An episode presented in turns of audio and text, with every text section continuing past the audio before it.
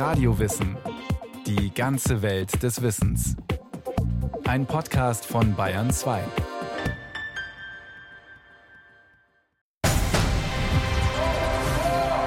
Jetzt. Spektakuläre Zweikämpfe. Jetzt riskiert alles. Wenn das Fernsehen ein Abbild unserer Gesellschaft ist, dann kann man folgern, kaum etwas ist wichtiger als Konkurrenz. Ob bei Germany's Next Topmodel, Let's Dance, Deutschland sucht den Superstar oder Klein gegen Groß. Gesucht werden stets die Besten, die Schönsten, die Unterhaltsamsten oder die Schnellsten. Und auch beim Sport zählen ausschließlich Medaillenplätze. Beim Studium müssen es Bestnoten sein, Universitäten sollen exzellent sein. Und einen Ausbildungsplatz oder eine Stelle gibt's nur für die besonders Engagierten. Wir leben in einer Gesellschaft der inszenierten Wettbewerbe. Um Gelder, Forschungsmittel, Macht und Einfluss. Konkurrenz aus dem lateinischen concurrere, zusammen um die Wette laufen. Synonyme dafür Rivalität, Wettbewerb, Rangelei, Wettstreit. Laufen wir immerzu mit anderen Menschen um die Wette? Nicht nur beim Sport, auch im täglichen Leben, in der Liebe, im Beruf und im Urlaub. Geht es gar nicht anders. Gibt es eine zwischenmenschliche Rivalität, die jeden Einzelnen immer antreibt? Man kann ja sagen, es ist vielleicht die Tendenz, sich mit anderen zu vergleichen. Und das ist, denke ich, schon etwas, was man so sagen kann, dass das etwas ist, was alle Menschen mehr oder weniger teilen. Sagt der Psychologe Jan Wacker. Er forscht an der Universität Hamburg zur Emotions- und Persönlichkeitsentwicklung. Beim Vergleichen ist Konkurrenz nur ein Aspekt unter vielen anderen. Alle Menschen stellen beispielsweise soziale Vergleiche an, sie können gar nicht anders. Das tun sie im Guten wie im Schlechten. Denn es ermöglicht etwa das Erkennen sozialer Regeln, macht aber auch neidisch und missgünstig. Oder ist es die Motivation, andere zu übertreffen? Das ist dann nochmal ein anderer Aspekt von diesem Konkurrenzdenken. Ich glaube, das ist tatsächlich so ein universelles menschliches Motiv, dieses schneller sein wollen, besser sein wollen andere übertrumpfen wollen. Es ist aber nicht das einzige Motiv, sondern äh, wird auch immer zusammen oder häufig zusammen diskutiert mit dem Bedürfnis, dazuzugehören, von anderen akzeptiert zu werden, gemocht zu werden. Und das ist ja zum Teil dann auch im Widerspruch zueinander. Das dann zu verbinden und eine Balance zwischen diesen beiden universellen Motiven zu finden, das ist, glaube ich, dann das Wichtige. Ne? Dann auch der Erfolg im sozialen Bereich von abhängt. Beide Aspekte des Konkurrenzdenkens, sich sozial zu vergleichen und andere übertrumpfen zu wollen, sind angeboren. Allerdings sind sie nicht bei allen Menschen gleichermaßen stark ausgeprägt. Denn je nach Persönlichkeit werden Situationen unterschiedlich wahrgenommen. Wo manche sich schon als Konkurrent herausgefordert fühlen, sind andere noch völlig entspannt und gelassen. Nach jüngsten Erkenntnissen ist dieser Unterschied nicht nur das Ergebnis von Erziehung, sondern auch genetisch bedingt. Entscheidend ist für das Konkurrenzempfinden Mangel. Genauer gesagt, das, was Menschen als Mangel empfinden. Und das wiederum hängt von den Lebensumständen ab, sagt der Evolutionsbiologe Dirk Semmern. Es gibt immer Situationen, wo Konkurrenz da ist, gerade wenn Ressourcen im Mangel da sind, zum Beispiel nur eine Position für drei Mitarbeiter, wo sie aufsteigen können dann ist immer eine Konkurrenzsituation natürlich auch. Und das Gleiche gilt für alles andere auch. Aber für echte oder auch nur empfundene Mangelsituationen gilt, nicht jeder macht daraus einen Wettkampf. Und darüber hinaus gilt, es kann viel erfolgversprechender sein, mit anderen Betroffenen zusammen nach einer Lösung zu suchen, statt sich rivalisierend allein gegen andere durchsetzen zu wollen. In der Entstehungsgeschichte des Menschen gab es den evolutionären Druck, zu kooperieren. Das heißt, diejenigen Menschen, die das nicht konnten, die hatten keine Überlebenschance in dem Sinne. So entstand die menschliche Art, muss man sich vorstellen. Natürlich gibt es große individuelle Unterschiede zwischen den Menschen. Den einen liegt es besser zu kooperieren als den anderen, aber alle, äh, das zeichnet den Menschen als Art aus, kooperieren und das ist etwas, also was man nicht mühevoll in den ersten zehn Lebensjahren lernen muss, sondern die Menschen kommen mit dieser Fähigkeit, mit der Bereitschaft und dem Potenzial zu kooperieren schon zur Welt. Im Laufe der Evolution hat sich das Konkurrenzverhalten beim Menschen ausdifferenziert, so der Entwicklungspsychologe Ulf Liskowski. Rivalität hat viele Gesichter. Konkurrenz äußert sich nicht unbedingt in einem brutalen Kampf eines jeden gegen jeden, wie etwa bei Revierkämpfen in der Tierwelt. Es gibt auch deutlich subtilere Formen zu konkurrieren, um selbst hinterher als Sieger vom Platz zu gehen. Und zwar deshalb, weil das Überleben für die menschlichen Individuen und damit auch für die gesamte Spezies evolutionär betrachtet nur im Verbund mit anderen Menschen möglich war. Das zeigen alle Studien, die die Entwicklungspsychologen in den letzten 20 Jahren veröffentlicht haben. Auch die Experimente, die Ulf Liskowski zum Sozialverhalten bei Kindern durchgeführt hat. Interessanterweise ist es bei dreijährigen Kindern so, dass sie im Grunde genommen viel besser kooperieren, als dass sie in Konkurrenz treten können. Das sieht man zumindest, wenn man sich das Lügenverhalten anguckt. Wir haben kürzlich eine Studie durchgeführt und haben dort herausgefunden, dass also Kinder durchaus jemand anderem helfen, etwas zu finden. Wenn es aber darum geht, dass sie jemanden in die Irre führen sollen, damit er ihnen nicht den Schatz klaut, und derjenige einfach die Kinder fragt, wo ist der Schatz, dann helfen die auch und sagen, wo er ist, obwohl sie ihn dadurch verlieren. Dieses Verhalten deutet Ulf Liskowski als entscheidenden Hinweis darauf, dass Kooperation für die menschliche Natur ursprünglicher ist als das Konkurrenzverhalten. Eine Einschätzung, die auch Dirk Semmern teilt. Charles Darwin hat uns gelehrt, dass wir individuell selektiert werden. Das heißt, die natürliche Selektion schaut immer nur auf das Individuum und fördert die Eigenschaften oder Verhaltensweisen, die unterm Strich den höchsten Nettogewinn haben. Der evolutionäre Druck hat die Menschen also zu einer prosozialen Spezies und zu kooperierenden Individuen gemacht. Selbst unsere nächsten Verwandten, die Menschenaffen, kooperieren im Vergleich nur sehr bedingt mit ihren Artgenossen. Meistens sind Menschen extrem kooperativ. Wir sind einfach die kooperativste Spezies auf diesem Planeten. Gerade wenn man das betrachtet mit nicht verwandten Individuen. Diese herausragende und exklusive Eigenschaft führt dazu, dass sich menschliche Konkurrenz häufig ganz anders zeigt als in dem sprichwörtlichen Krieg eines jeden gegen jeden, den der englische Philosoph Thomas Hobbes 1651 in seiner Schrift Leviathan beschrieben hat. Wenn daher zwei Menschen nach demselben Gegenstand streben, den sie jedoch nicht zusammen genießen können, so werden sie Feinde und sind in Verfolgung ihrer Absicht, die grundsätzlich Selbsterhaltung oder bisweilen nur Genuss ist, bestrebt, sich gegenseitig zu vernichten oder zu unterwerfen. Für Thomas Hobbes ist die menschliche Natur geprägt von einem dauerhaften Konkurrenztrieb gegenüber anderen. Daraus, so der Philosoph, entsteht ein erbarmungsloser Überlebenskampf, der das menschliche Dasein charakterisiert.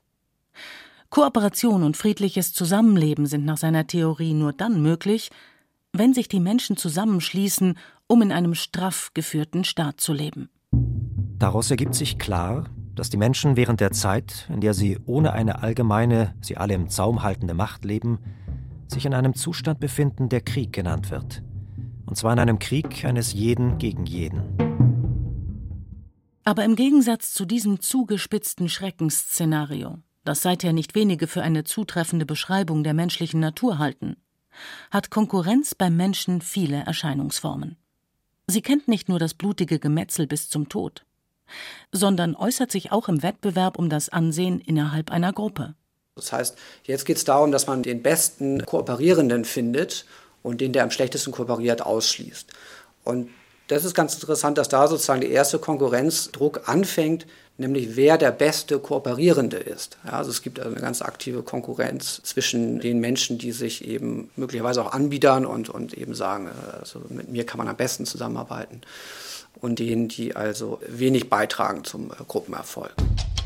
Nur der frühe Vogel fängt den Wurm.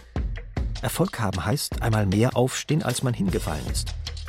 Morgenstund hat Gold im Mund. Wer zur Quelle will, muss gegen den Strom schwimmen. In der westlichen Kultur hat Konkurrenzverhalten vor allem im Zusammenhang mit Leistung einen guten Ruf. Im Beruf, in der Schule, in der Wirtschaft oder beim Sport sind Wettbewerb und Durchsetzungsstärke geschätzte Qualitäten und Werte. Wer nicht mithalten kann, hat ein Problem, das in der Regel sogar dem Betroffenen selbst als Versagen zugeschrieben wird. Schon Kinder trainieren deshalb regelmäßig Wettbewerbssituationen beim Sport, in der Schule, beim Musikunterricht und in Spielen. Im Privatleben aber, in der Familie oder unter Freunden, da gelten Altruismus, Teamfähigkeit, Hilfsbereitschaft und Solidarität als Tugenden. Deshalb leben wir alle einen Spagat. Das gewünschte Sozialverhalten im Privaten passt mit dem andauernden und immer wieder auch erbitterten Wettbewerb des kapitalistischen Wirtschaftens nur begrenzt zusammen. Trotzdem ist der Mensch, der mit Ellenbogen andere wegstößt, um in der Brötchenschlange als erster dran zu kommen, psychologisch betrachtet nicht die Regel. Konkurrenzverhalten und der Wunsch nach einer besonderen Rolle und Anerkennung sind gar nicht immer leicht zu erkennen und manchmal ausgesprochen gut getarnt, betont der Evolutionsbiologe Dirk Semmern. Konkurrenz im extremsten Fall ist sogar, ich bin kooperativer als mein Nachbar. Wenn ich in meiner sozialen Gruppe besonders hoch gestellt werden möchte und eine gute Reputation haben muss oder möchte, dann muss ich eventuell viel netter sein als mein Nachbar. Das ist auch eine Form von Konkurrenz. Da geht es ja auch um Ressourcen. Das heißt, Konkurrenz muss in dem Sinne gar nicht negativ sein. Das kann auch dazu führen, dass die Leute sich überschlagen, wie nett sie sein dürfen, wenn das unterm Strich sich auszahlt. Dirk Semmern hat experimentell untersucht, warum Menschen sich in bestimmten Situationen hilfsbereit, solidarisch oder altruistisch verhalten. Sein Fazit? Sie tun das nicht nur, weil sie Mitglieder einer prosozialen Spezies sind und deshalb grundsätzlich kooperativ, sondern auch, weil es sozial erwünscht ist und ein solches Verhalten das eigene Ansehen erhöht. Und ein Reputationsgewinn verschafft einen Konkurrenzvorteil. Eins meiner Beispiele, die ich immer gerne nenne, die ist immer so ein bisschen kritisch, ist Mutter Teresa hat bestimmt alles, was sie getan hat, aus reinem Herzen getan. Ohne Berechnung. Ohne jemals darüber nachzudenken, was sie dafür tut. Wenn man jetzt aber als Evolutionsbiologe auf sie guckt, muss man sagen, sie hatte auch einen wahnsinnigen Nutzen davon. Jedes soziale Projekt, was sie sich vorgestellt hat, konnte sie umsetzen. Sie hat immer Leute gefunden, die ihr dafür Geld gegeben haben. Dass eine solche Reputation für Menschen in der Regel wichtiger und ertragreicher ist als kompromissloser Eigennutz, zeigen auch Studien aus Freiburg. Dort untersuchen Psychologen, wie stark soziales Verhalten davon beeinflusst wird, zu welcher Gruppe jemand gehört. Um das herauszufinden, spielen die Studienteilnehmer in den Experimenten um kleine Geldsummen, erklärt Dr. Bastian Schiller vom Institut für Psychologie. In der Regel ist das die Wahl zwischen einer eher eigennützigen Variante, wo sie selber relativ viel Punkte bekommen und einer eher gemeinnützigen Variante, wo auch die andere Person Punkte abbekommt, sie selber etwas weniger. Das heißt, wir haben hier häufig einen Konflikt zwischen eigenen Interessen und Fremdinteressen. Und diese Punkte werden tatsächlich auch nach dem Experiment dann in echtes Geld umgewandelt. Das heißt, die spielen eigentlich auch um ihr eigenes Guthaben da, was sie noch oben drauf bekommen auf die Basisentschädigung, die sie bekommen. Und das machen wir, damit da diese Entscheidungen, die die Leute treffen, auch wirklich eine Relevanz haben für sie, dass es wirklich auch eine Bedeutung hat, dass sie also nicht einfach nur irgendwas ankreuzen, sondern diese Entscheidungen, die sie da treffen, auch reale monetäre Konsequenzen in dem Fall für sie haben. Das Ergebnis der Freiburger Wissenschaftler? Gehören die Spieler zur selben sozialen Gruppe? Sie sind also beispielsweise Fans desselben Fußballvereins oder Mitglieder derselben Partei dann sind sie zu den Mitspielern großzügiger, als wenn der Mitspieler zu einer fremden Gruppe gehört. Das heißt, dass man tatsächlich sein eigenes Verhalten auch anpasst an die Mitglieder der eigenen Gruppe, weil einem natürlich wichtig ist, dass man in der Gruppe gut ankommt, auch von den anderen Gruppenmitgliedern gemocht wird. Und das hat letztendlich auch damit zu tun, dass wir uns meistens stark auch über unsere eigene Gruppe identifizieren. Die Identifikation mit einer Gruppe stärkt den eigenen Selbstwert. Deshalb werden Regeln, Normen innerhalb einer Gemeinschaft von den Einzelnen meistens befolgt, mit dem Ziel, die eigene Reputation, das Ansehen dadurch zu steigern. Kehrseite dieser Gruppenzugehörigkeit und Identitätsstiftung ist allerdings die Konkurrenz gegenüber anderen Gruppen. Es ist tatsächlich für diese Identität, die man ja über die eigene Gruppe auch ein Stück weit ableitet, schon auch wichtig, dass man anders ist und sich unterscheidet von anderen Gruppen und von fremden Gruppen. Also das trägt auch mit dazu bei, den Zusammenhalt der Gruppe zu stärken und auch die Identifizierung mit der eigenen Gruppe hochzuhalten. Konkurrenz innerhalb einer Gruppe äußert sich also meistens innerhalb der Gruppennormen. Deshalb kann sich Konkurrenz im Arbeitsleben beispielsweise darin zeigen, dass sich jemand besonders sozial engagiert und hilfsbereit ist, weil das die Norm der Gruppe ist. Als enthemmter Einzelkämpfer hätte er oder sie in bestimmten Konstellationen keine Aussicht auf Erfolg, wohl aber als engagierter Teamplayer. Dadurch, dass wir uns immer und überall sozial vergleichen, können wir blitzschnell umschalten und unser Verhalten je nach den Erfordernissen oder vermeintlichen Erfordernissen verändern. In einer individualistischen Gesellschaft gelten natürlich andere Normen als in einer kollektivistischen. Die Freiburger Forscher wollten aber darüber hinaus wissen, ob es biologische Ursachen für das unterschiedliche Verhalten gegenüber der eigenen Gruppe und gegenüber anderen gibt. In Zusammenarbeit mit Hirnforschern haben sie festgestellt, dass unterschiedliche Hirnregionen aktiv sind, je nachdem, wer mit wem interagiert, erklärt Bastian Schiller. Es gibt Hinweise darauf, dass Regionen des Belohnungsnetzwerks aufleuchten, wenn Versuchspersonen mit Verlusten von Gruppen, die sie nicht mögen, konfrontiert sind. Also zum Beispiel Baseballfans, die gesehen haben, dass die rivalisierende Baseballmannschaft verloren hat. Da war dann Region des Belohnungssystems im Gehirn von diesen Versuchspersonen stärker aktiviert, was man dann eben so interpretiert hat, dass hier eine gewisse Schadenfreude vorhanden war bei den Versuchsteilnehmern. Diese Erkenntnis der Freiburger Forscher passt zu den Studien, an denen Jan Wacker arbeitet. Der Psychologe von der Hamburger Universität untersucht, warum manche Menschen eine stärker wettbewerbsorientierte Persönlichkeit haben als andere. Warum sind die einen dominanter, aktiver, selbstsicherer und eher hinter Belohnungen her als die anderen? Und was man da zurzeit so denkt, ist, dass das Dopaminsystem im Gehirn, was für Belohnungsverarbeitung zuständig ist, da eine Rolle spielt. Und dass die Personen, die eben eher so dominanter auf Konkurrenz aus sind, so an Wettbewerben viel Spaß haben, dass die ein höheres Level an Dopamin im Gehirn haben. Dieser erhöhte Level des Botenstoffs Dopamin im Gehirn findet sich bei Männern genauso häufig wie bei Frauen. Das widerspricht der landläufigen Meinung, dass Frauen kooperativer sein sollen als Männer. Rein biologisch betrachtet sind Männer und Frauen gleichermaßen wettbewerbsorientiert bzw. kooperativ. Wenn man sich das empirisch anguckt in Untersuchungen, dann sind diese Unterschiede deutlich kleiner als die Unterschiede innerhalb der Geschlechter. Da gibt es viel mehr Variationen bei Männern und bei Frauen als zwischen Männern und Frauen. Die Spannweite im Verhalten ist groß. Manche Individuen sind extrem kompetitiv, andere weniger, erklärt Jan Wacker.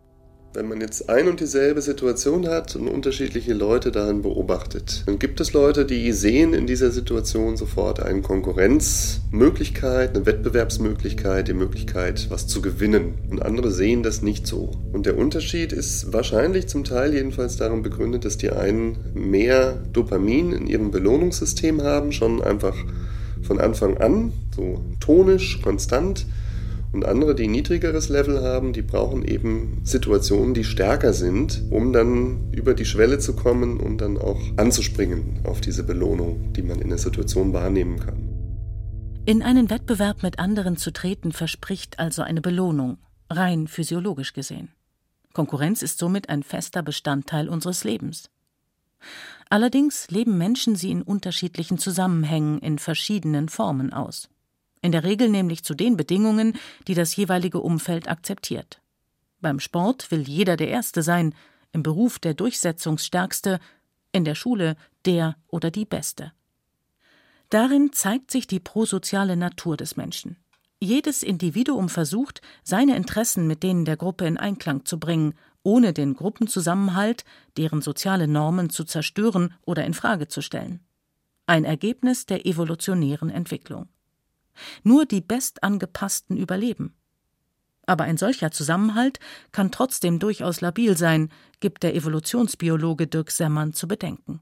Beispiel dafür ist zum Beispiel eine Gemeinschaftsküche. Für alle wäre es gut, wenn wir alle zusammenarbeiten und jeder räumt seine Teller weg. Und für alle ist es toll, wenn alle zusammen die Küche sauber halten. Das geht fast nie gut. Es geht fast immer den Bach runter. Irgendwann hört jemand auf, seine Teller wegzuräumen. Vielleicht war er im Stress, irgendjemand anders ärgert sich drüber, hört auch auf. Und irgendwann sieht die Küche einfach nicht mehr schön aus.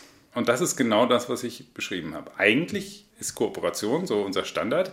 Aber wenn die Rahmenbedingungen, also die Umwelt, unsere Umwelt falsch ist, dann wird irgendwann durch natürliche Selektion das unkooperative Verhalten selektiert und das ist dann das, was wir auch zeigen als Phänotyp.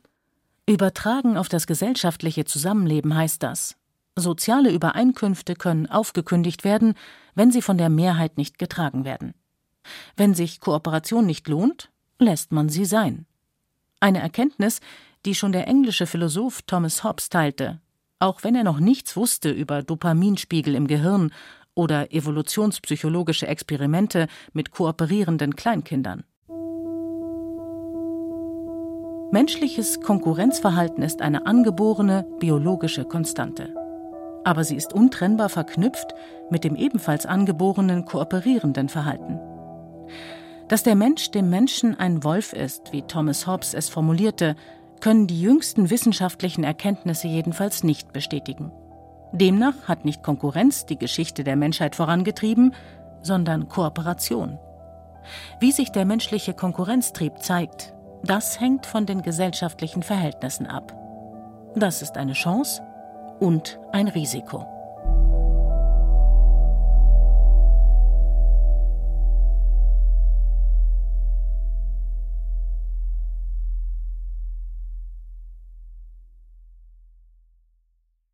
Sie hörten Konkurrenz, unabdingbar für das Überleben von Daniela Remus.